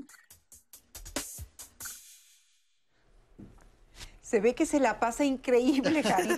Ese es el problema, fíjense, que uno ve a los hombres solteros bronceados, dorados, en la playa, en la alberca. O sea, ese es el concepto que tenemos de los solteros. Y a los casados los ves con los niños, con los pelos parados, de pants, este, haciendo, ¿no? Como que. Entonces uno dice, no, wow, pues quiero, prefiero lo otro, prefiero ser soltero. Sí, fíjate que algo que, que veo es que se ha promovido mucho el amor a uno mismo, ¿no? Como un privilegio, esto que me doy esto, me regalo, me doy permiso, no sé, una serie de cosas que también creo que es una forma de amor, no es La la, única. única, ¿no? Entonces, en ese sentido, creo que tampoco tenemos una educación para ser pareja, ¿no? Somos malas parejas, ¿no? De repente. Sí, no hay una formación y pienso en las parejas homosexuales, no tienen que crear una nueva forma porque no hay un paradigma, no, no hay una sociedad eh, que hayan visto generaciones en esta situación. Y creo que eso tiene un valor súper importante. Creo que tendríamos que aproximarnos, una, a cuestionar las formas de relación que hay, pero crear unas que sean más amigables con las personas. Así es. Y la que vaya cada eh, bien con cada con cada Con cada- pareja, claro. con cada con cada persona en lo individual y con cada pareja en su conjunto. Y eso pues nadie lo puede decidir más que uno mismo justamente con la pareja. Y eso se hace hablando, comunicándose, relacionándose bien. Vamos a una pausa y regresamos con más. No se vaya.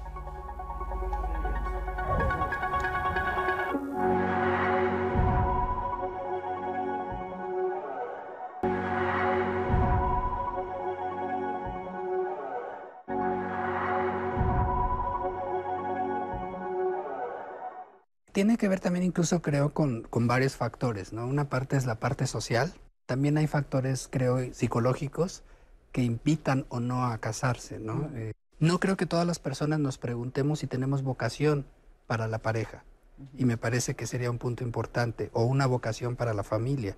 Hay menos matrimonios, pero también hay más uniones libres.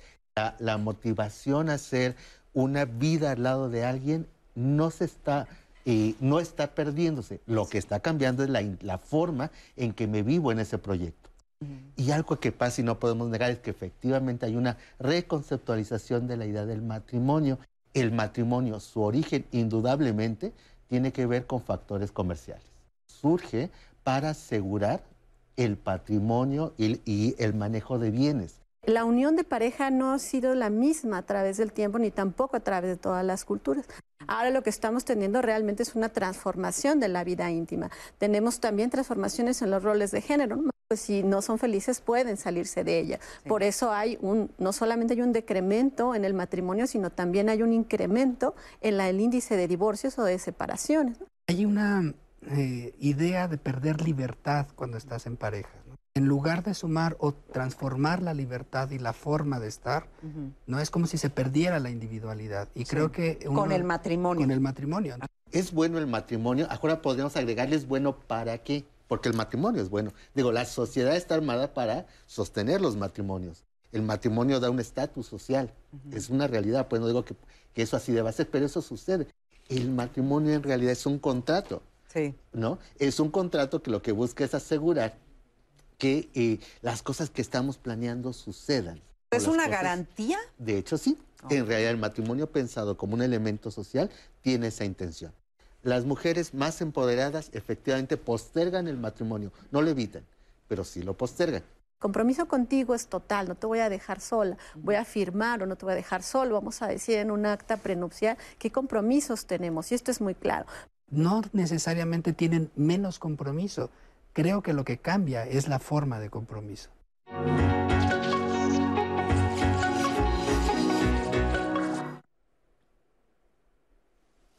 Pues ya estamos en el bloque final de este programa, de su programa Diálogos en Confianza. Y yo quiero agradecerles a todas y a todos los que nos se tomaron un momento para comentar y compartirnos su testimonio. Ha sido súper valioso para nosotros. No hemos leído todos, algunos aparecen en su pantalla, pero les prometo que con los especialistas durante los cortes también lo comentamos para que a lo largo del programa puedan sacar sus dudas y también hablemos sobre sus testimonios. Pero bueno, todavía tengo algunos de ustedes guardados por aquí, así que quiero compartírselos. Vamos a leerlos y que nos expliquen un poco los especialistas más sobre este tema y formas de pensar y comentarios que nos han mandado por Facebook y por YouTube. Nos dice Quecho Camacho, personas que eligen no casarse, mucha seguridad, de verdad, mis respetos. Shana Guevara nos dice, abramos nuestras mentes y respetemos la libertad y las decisiones de los otros. Nuestra visión no tiene que ser la de todos. Y nuestras decisiones tampoco deben estar medidas a las expectativas sociales ni de el que dirán. Basta de pantallas. Es válido que haya personas que decidan hacerlo como quien no decida casarse. Y eso nos hace menos y que no nos hace menos merecedores de derechos ni de respeto. Y mucho menos nos hace temerosos del compromiso. Los compromisos y las obligaciones son otras para quienes decidan una vida en la soltería o en unión libre. Hay que respetar. Eso nos dice Shana. Me parece un gran mensaje eh, para estar cerrando este programa. Miguel Cárdenas nos dice, difiero con el comentario de que los que decidimos no casarnos le tenemos miedo al compromiso. Al contrario, el compromiso está en uno mismo, en cuidarnos día con día y mantenernos felices y contentos, y así podemos dar más a los que nos rodean. Isabel Noarte nos dice en YouTube, el matrimonio es la necesidad infantil de recibir la aprobación social. Araceli Contreras, la verdad es que nada es garantía de absolutamente nada. Yade Flores también nos decía, considero que el matrimonio ha venido evolucionando conforme hemos avanzado y eso lo hemos hablado durante el programa. Sin embargo, ahora se concibe como una falta de compromiso y el vivir casados o en unión libre no precisamente quiere decir que son felices, pues depende de un conocimiento propio y un conocimiento en conjunto. Formular acuerdos de lo que se quiere y permite, así como los que no, de igual forma, eso es tema de comunicación en pareja, es muy importante. El detalle es idealizarlo. Eso es lo que hace que ahora se tenga miedo a decidir vivir para siempre y que el nivel de madurez emocional, cognitiva, económica, familiar no sea lo que se espera. Y eso lo hablábamos con Arturo en el corte. Muchas veces es la expectativa o la idea de lo que tenemos respecto al matrimonio o lo que se refiere a la unión libre. Realmente no son eh, pues son puros estigmas y no es la realidad, sino es algo que se trabaja en pareja, que seguro ahorita Arturo lo va a comentar a más detalle. Judith nos dice, nosotros en noviembre cumplimos 39 años de casados. Yo era la que no quería casarme, porque con mis papás se separaron y mi mamá no quiso darle el divorcio a mi papá. De todas formas, él se fue a vivir con otra mujer. A mí me quedó claro, a partir de eso, que ningún papel mantiene unida a una pareja. Claro, pues mi familia y la de mi esposo no nos hubieran permitido que viviéramos en unión libre. Así que decidimos casarnos. Yo soy feliz estando, unida a él pero eso es un caso de que ella se casó, o sea, hubiera estado perfecto estando con él, pero se decidió casarse porque su familia no le permitía estar en conjunto con su pareja si no era de esta forma. También nos escribe Diani, para tomar la decisión de casarme o no, interviene tu historial personal, tu percepción sobre el significado del matrimonio, expectativas y creencias. Sin embargo, creo que es muy importante tener asesoría legal en tema de derechos y preguntarte para qué quieres casarte, que ya lo preguntábamos también hace rato. De cualquier manera, casarte o no, la relación, recordar que no puede ser siempre para siempre. El amor siempre se transforma. También nos dice Thor, nos pregunta, han hablado de las perspectivas psicológicas, culturales, económicas y otras. ¿Qué opinan los expertos en cuanto a la familia como núcleo de la sociedad y el impacto que ha tenido estas modalidades de pareja que hoy no creen en el matrimonio? Y creo que ya hemos respondido un poco a lo largo del programa esta pregunta, pero bueno, la dejo también por aquí. Eh, López Nayasila, que me gustaría eh, hacer énfasis en este comentario, dice, hola, saludos al programa. En mi caso llevo casi 23 años de unión libre porque yo no me quise casar cuando mis papás me lo exigieron porque yo salí embarazada. Y mi pareja en ese momento me lo propuso, pero yo la verdad tuve miedo y preferí no casarme por si no nos entendíamos o no habría nada que nos atara en ese momento. Y bueno, hasta ahora llevo casi 23 años en unión libre con tres hijos y una nieta y hoy precisamente en la mañana mi pareja me propuso que nos casemos. Y pues viendo el programa, creo que sí es importante casarse ya que eh, le contaré pues que tal vez sí me caso próximamente. Oye, qué bueno que dijo eso, porque el programa se llama No me quiero casar y, como dijo él, viendo el programa dije, ¡Ah! pues le va a pues. decir que no. Entonces, pues está padre que también nos cuenten. Esto pasó en la mañanita, nos escribe López. Entonces, Muchas felicidades. Si es su decisión, felicidades. Claro, claro. Eh, Filomena Carvajal nos dice, los jóvenes de hoy en día no se comprometen en una relación porque no se dan el tiempo para hacer una verdadera relación realmente porque solo buscan cosas momentáneas, que ese momento realmente los llene. Cuando las relaciones vuelvan a ser verdaderas, formas de relacionarse con las personas indicadas y no solo con la conveniente o espontánea para salir del paso, entonces los matrimonios volverán a ser reales y duraderos. Y finalmente un último comentario que les quiero compartir de Revi Logurus, que nos dice, el estar en unión libre en la actualidad te da los mismos derechos ante la ley. No se puede decidir si vivir en unión libre o estar casados es lo mejor. Dependerá de pareja en pareja. Mientras ambos estén de acuerdo en la forma que harán una familia, eso elegirá es lo mejor. Ni el papel les da seguridad ni crea compromiso. El compromiso hacia la relación debe de existir en cuestión de cualquier tipo de forma de relación. Desde que son novios deben platicarlo para que el futuro no haya peleas. Esto, él nos saluda desde Acapulco Guerrero, Revilo Gurus. Y cierro con este comentario porque es lo que ustedes han reafirmado durante el programa. No importa el tipo de pareja que se tiene, hay un compromiso independientemente de este pues de los acuerdos a los que llegue la pareja y también como sociedad respetar esos acuerdos que se llegan como pareja, el decidirse no casar, unión libre, cada uno como pareja encuentra su forma de relacionarse y eso es lo válido y lo más importante, respetar esos acuerdos, ¿no? Así es. gracias por ese resumen, me encanta, creo que hay de todos colores. todo. Gracias. Eh, yo creo que algo que yo quisiera enfatizar es justamente eh, el matrimonio per se no es bueno o malo, depende de la gente cómo lo vive y desde qué postura decide o, tomarlo o no tomarlo. Yo creo que ese es el punto en el que yo quisiera insistir, que la gente valore si es un modelo que le puede funcionar y aspira, excelente, y que tome en cuenta efectivamente lo que, los pros y contras legales que lleva. Para quien no, es muy válido, indudablemente. Aún así, a nadie nos salva tener que hacer una revisión de cómo me vivo en pareja porque yo creo que lo que sí es que a veces no me no firmo por todo lo que decimos, pero sí repito en la relación de pareja todo lo que hubiera pasado en el matrimonio, de todos modos, celo, controlo, todo lo eh, ordeno o, lo sufro y el punto para la gente que decide no el matrimonio es queriendo evitarlo.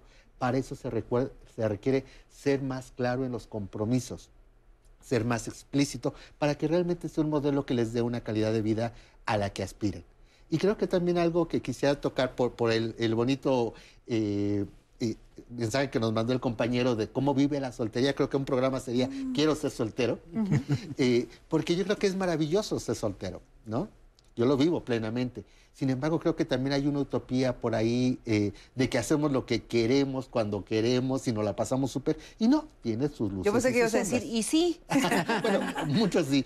Pero también, también hay una parte que sí necesitamos el vínculo. Por eso comentamos hace rato. Efectivamente, el vincularnos cálidamente en el modelo que queramos como pareja, como familia, pero sí requerimos hacer vínculos sólidos, eh, amorosos, solidarios, porque eso es lo que nos va a dar esa, ese acompañamiento a lo largo de nuestra vida. No utilitario, pero sí que nos va a servir y nos va a enriquecer. O sea, no es un lujo, es, es una necesidad. El ser humano, somos seres en relación, estamos todo el tiempo necesitando la conexión con otros. De hecho, ahora hay estudios en donde te dicen que las personas que tienen más conexiones en su vida, que tienen más relación con otras personas en su vida, son mucho más felices, viven más plenas, viven más años, porque la interacción con otros seres humanos es vital para, para todos, ¿no? Sí, a mí me parece que son interesantes los últimos comentarios, eh, esta idea sobre todo del respeto decir, bueno, hay diferentes formas de vivir, no todos estamos transitando por lo mismo y tampoco al mismo tiempo, ¿no? Esta idea de, pues tengo que ir a la escuela, tengo que ser exitoso, luego conocer a alguien, enamorarme, mi media naranja, entonces vivimos juntos y se acabó, ¿no? Y todos tenemos que llegar ahí tarde o temprano. Y de repente nos damos cuenta que las trayectorias de vida realmente son diferentes, ¿no? Esta idea también que existe de que el amarse a uno mismo y tener tiempo para disfrutar es egoísta, ¿no? Que eres una persona que no está contribuyendo para la sociedad y tampoco eres capaz de amar a otro, ¿no? Pero realmente creo que estas nuevas transformaciones, pues lo que nos dan la idea es que el amor realmente está transitando por otras por otras formas. Decía un psicólogo Fritz que pues realmente la idea de pareja no tiene que ver con este ideal de pues tienes que estar conmigo y tengo que vigilarte en todo momento y tienes que llegar a la casa y saber exactamente en dónde estás, ¿no? Y sufrir este yugo conyugal. Realmente tiene que ver con el que nos reconozcamos como personas, como individuos capaces, estables, con muchos beneficios, con mucho bienestar, con la capacidad de divertirnos y de alegrarnos con otras personas que no sean precisamente nuestra pareja y que entonces sí, ¿no? No está esa persona para cumplir nuestras expectativas, sino más bien estamos juntos para ser una persona feliz en ciertos momentos, bajo ciertas circunstancias. Mucha gente realmente se divorcia por esta situación de sentir que está atrapado, ¿no? que no tiene esta posibilidad, por ejemplo, de viajar solo, ¿no? de poder decirle a tu pareja, bueno, pues esta vez no vamos a ir en pareja, esta vez me voy a ir yo solo, esta vez no nos vamos a ir con los hijos. Y creo que muchas de estas sociedades que ya han transitado por esto, pues sí ponen el énfasis. ¿no? Nosotros tenemos muchos problemas en términos de la salud mental. Muchas veces en estas conferencias de la Secretaría de Salud pues se ha enfatizado como el modelo que ha imperado es un modelo psiquiátrico, pero realmente en términos de la psicología tenemos muchas deficiencias, pensando en cómo podemos realmente ser unas personas que a lo mejor deciden estar solos, a lo mejor deciden ser madres solteras o padres solteros, a lo mejor deciden estar en domesticidad común, simplemente viéndose algunas veces, pero viviendo separado, y que realmente no nos han dado como esta formación, pero tampoco existe esta protección ni legal, ni de educación, ni de salud mental para decir, pues soy feliz, soy feliz yo solo, y ahora sí feliz solos, estoy listo para poder estar con alguien más y ser felices juntos, pero no todo el tiempo. A veces cada quien será feliz. Decía un autor, eh, habitar la propia soledad para luego regalarla. Y se me hace precioso, ¿no? O sea, primero uno tiene que aprender a estar con uno mismo, tienes que aprender a saberte vivir de, de manera individual y después compartirte para poder compartir con otra persona, ¿no? Sí, claro. Y creo que una parte importante es preguntarnos si sentimos que tenemos derecho a esa forma de amor. ¿no? ¿A cuál? A, la, de, pareja, ¿no? O a la de familia, ¿a cuál estamos, no? Porque también tiene que ver mucho con, eh, a veces, eh, he visto de los últimos años, mucha gente que no se siente suficiente, ¿no? Es muy común escucharlo ahora. Entonces creo que es muy importante eso. ¿Por qué no nos sentimos suficientes? Porque hay un estándar, porque hay una idea que tenemos que llegar a eso. Y yo creo que eh, en ese tendríamos que trabajar mucho eh, porque la relación no se construye desde otro lugar. Hace ratito en uno de los testimonios hablaban de tiempo, ¿no? De como si el éxito de una pareja se midiera en el tiempo que permanecen juntos. Y a veces el tiempo es relativo en ese sentido, porque a veces no nos habla de la capacidad de amar, sino más bien de la capacidad de aguante que De tiene, ¿no? sí. O sea, no es la cantidad, sino la no, calidad. Exactamente. Entonces, mucho tiene que ver con eso y que también estamos en un movimiento eh, y en un momento histórico que, que buscamos más la parte hedonista, la parte placentera, ¿no? El Entonces, yo. exactamente. Entonces, decíamos hace rato, se ha privilegiado mucho la autonomía, este, todas las palabras que llevan auto, ¿no? Autoestima, autoconcepto, autovaloración. Y entonces eso también creo que nos ha alejado a veces de una nueva forma de vincularnos o de acercarnos al vínculo con confianza, confiar en lo que co- eh, podemos construir juntos, ¿no? Porque el- en ese sentido, la- el decidir casarte o vivir en unión libre o estar soltero, pues tiene muchos matices alrededor de esta capacidad. Y luego también eh, los solteros qui- quisieran estar casados, los casados Sí, quisieran claro. estar solteros. Este, la verdad es que yo siempre digo que es muy curioso el ser humano somos porque somos eternos inconformes, siempre queremos lo que no tenemos en ese momento. Y en ese sentido, por eso cada quien habla como le va en la feria, ¿no? Cada quien desde su lugar dice, no, lo ideal es esto, lo ideal es lo otro. Si se fijan nuestros testimonios, los que acababan de tener relaciones de pareja conflictivas, por supuesto que alababan la soltería y decían, yo no me vuelvo a casar. Pero también están aquellos que a lo mejor habiendo transitado casi toda su vida sin una pareja estable, sin alguien que te apapache, que te quiera, con quien compartir la vida, pues también a lo mejor eso es justamente lo que les hace falta. Entonces, lo que decíamos también al principio, no hay recetas, cada quien tiene que buscar esa fórmula.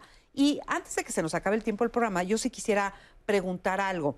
Eh, esta- se habla mucho acerca de la posesión y muchos solteros se defienden diciendo "Es que yo no quiero que nadie me diga lo que tengo que hacer, es que yo no quiero que nadie sienta que es mi dueño o mi dueña. Este, y este tema pues siempre sale a relucir. Sin embargo, nos encanta decir mi esposa, mi pareja, mi. Y ahí está la posesión también. Es mala, es buena, uno quiere sentir que lo tuyo es tuyo. O sea, cuando tú tienes algo que te gusta o alguien que te gusta, lo quieres contigo, lo quieres para ti. ¿Es malo? Yo creo que cuando hay una referencia de identidad, Cuando te digo mi pareja es porque me siento parte de lo que somos, de lo que tenemos, es fantástico, porque lo estamos construyendo.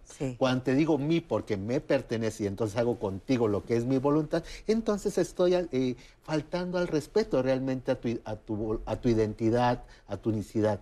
Y ahí eso a la larga sí genera conflictos. Y es el mismo mí, nada más depende de, de cómo lo cómo lo vives, ¿no? Sí, yo creo que mucho de lo que decíamos hace rato tiene que ver con la percepción bien lo decíamos, ¿no? Es casi lo mismo estar en matrimonio que estar en unión libre, pero dentro de nuestra psique si hay una percepción de que tener un papel, de que firmar algo hace las cosas diferentes. Incluso la gente se comporta diferente, pueden estar mucho tiempo en unión libre y de repente firman los papeles y empiezan los conflictos, ¿no? Porque es como, pues ya estamos casados, o sea, ya no te puedes ir sola por ahí, ya no te puedes ir solo por ahí, o sea, ya estamos casados, ¿cómo que te vas a ir a la fiesta con tus amigos, ¿no? si ya, esto ya no se vale. Somos un núcleo, sí, eso ya no está, pero más que legal, o sea, en, ningún lado te dice los papeles del matrimonio que tienes que hacer esto. Esa es la percepción que tenemos acerca de esto y de perder un poco la individualidad.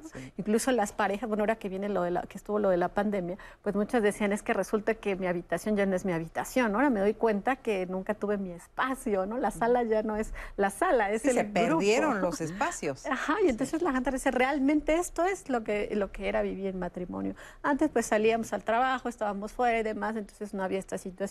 De hecho, muchas de las investigaciones han, mostrado que en China, en otros países, pues también el índice de divorcio se incrementó, ¿no? La gente salió y dijo, me quiero salir de aquí, esto es vivir, pero ya es no, más, no lo aguanto. Exacto, es más la percepción que se tiene, ¿no? Entonces yo creo que sí es interesante porque estas percepciones tienen que cambiar. Como bien lo decías, compañera, hace rato que leyó los, ah, los testimonios, pues la gente que está diciendo hay que tener respeto, ¿no? No es que le impongamos a todos la percepción que tenemos de la vida, puede caminar en diversas situaciones. Y es cierto, ¿no? Los, los solteros pues sí tienen un problema ahí de, de, percepción porque pues tendemos a pensar que son personas promiscuas, ¿no? Son personas que no se comprometen o que quieren andar nada más por ahí disfrutando de su dinero, ¿no? Y que cambio, pues más bien deberíamos de consentir a los casados porque ellos sí están colaborando en la sociedad. Pero ¿qué tal si la sociedad ya no es vivir en familias grandes? ¿Qué tal si la sociedad ahora es una diversidad de familias grandes, familias pequeñas, familias de un solo individuo, familias de dos personas, ¿no? Por ahí salen los memes luego de la, chica o el chico con el gato y el perro, ¿no? Es una familia también, ¿no? Y Ahora vamos a ver una transformación también que ni siquiera sabemos en qué sentido se va a dar a raíz de la pandemia, ¿no? Habrá nuevas formas también de visualizar lo que es la vida en pareja, porque ahora sí fue el, examen final, ¿no? Sí, claro. Queda un minuto, ¿con qué cerramos? Eh, yo creo que un elemento importante o dos elementos importantes es que en la pareja buscamos atención y ser especial para alguien, ¿no? Y que eso nos nutre y que eso me parece que es mucho más importante que la forma. Así es. Creo que ese el es el ser importante para alguien, el sentirse amado y el pertenecer, también son fundamentales para todos nosotros. Pues la última palabra, como siempre, la tiene usted. Usted decide a raíz de todo lo que hemos comentado hoy, de todas las participaciones que hemos tenido, pues cada quien tiene que llegar a la propia decisión de tomar una postura con respecto a si queremos o no querer o no queremos casarnos. Muchas gracias por haber estado con nosotros. A nombre de todo el equipo de Diálogos en Confianza, les agradecemos muchísimo haber estado hoy. Anaí Vázquez, Marisa Escribano, gracias. Nos estamos viendo el próximo viernes también con eh, qué significa crecer en pareja. Hasta la próxima.